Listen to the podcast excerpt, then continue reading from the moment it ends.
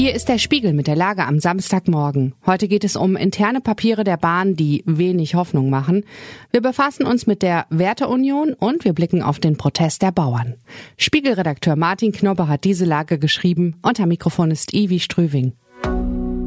Deutsche Bummelbahn. Die Deutsche Bahn ist derzeit Sinnbild für alles, was nicht rund läuft in diesem Land.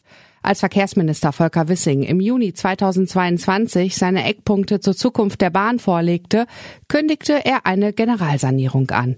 Bis 2030 sollen pro Jahr 750 Kilometer Strecke saniert werden. Insgesamt 40 Projekte soll es geben. Die Folge? Totale Streckensperrungen, Umleitungen, noch mehr Zeitverzögerungen. Das Ziel? Die Bahn soll bis 2030 in 80 Prozent aller Fälle pünktlich fahren.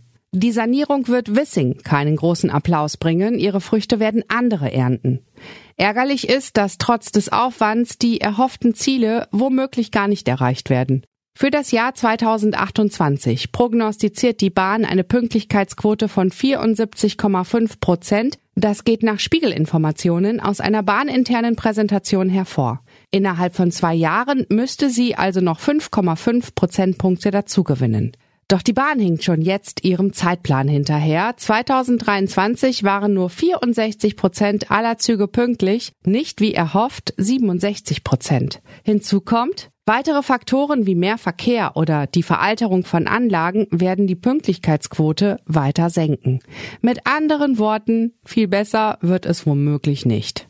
Die Werteunion und ihre Werte. In Erfurt treffen sich heute Vertreterinnen und Vertreter der Werteunion. Sie wollen über Schritte zur Parteigründung diskutieren. In der CDU-Zentrale dürfte der eine oder andere die Daumen drücken. Sollte es ein Votum für die Parteigründung geben, wäre die Union ein mittelgroßes Problem los. Es gibt CDU-Mitglieder, die sich auch der Werteunion zugehörig fühlen. Sie müssten sich dann entscheiden, wem sie künftig angehören wollen.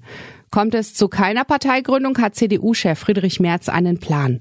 Auf dem nächsten CDU-Parteitag soll dann ein sogenannter Unvereinbarkeitsbeschluss verabschiedet werden. Als Mitglied der CDU könnte man dann künftig nicht mehr der Werteunion angehören.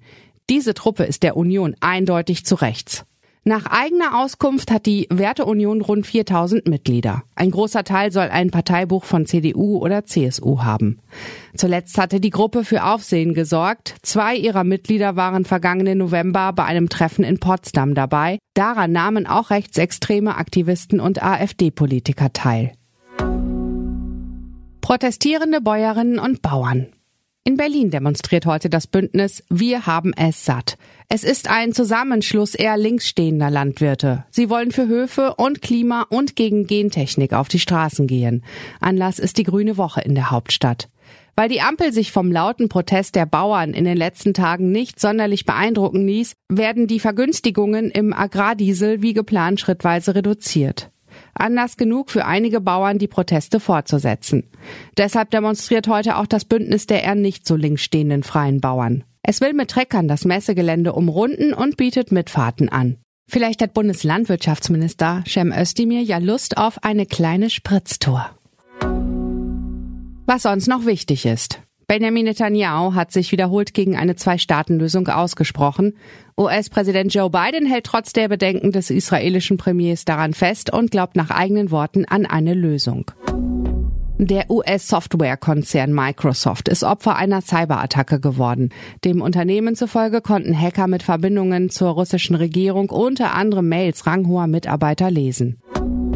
Der Online-Support-Chatbot von DPD hat durch einen Systemfehler einem Kunden mit Schimpfwörtern geantwortet. Der KI-gestützte Bot schrieb auf Aufforderung des Mannes auch ein gehässiges Gedicht über seinen Arbeitgeber. Soweit die Lage am Samstag. Alle aktuellen Entwicklungen finden Sie auf spiegel.de. Wir melden uns hier wieder mit der Lage am Montagmorgen.